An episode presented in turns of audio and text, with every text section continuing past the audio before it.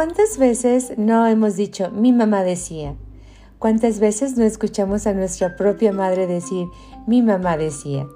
En este pequeño espacio quisiera compartir con ustedes alguna de estas anécdotas, alguna de estas frases que todos hemos compartido, escuchado alguna vez y tal vez juntos podamos entender exactamente qué era lo que nuestra mamá quería decir cuando nos decía mi mamá decía.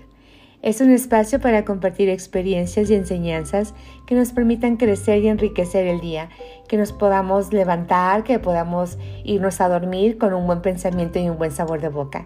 Mi nombre es Ruth Filippini y muchísimas gracias por acompañarme.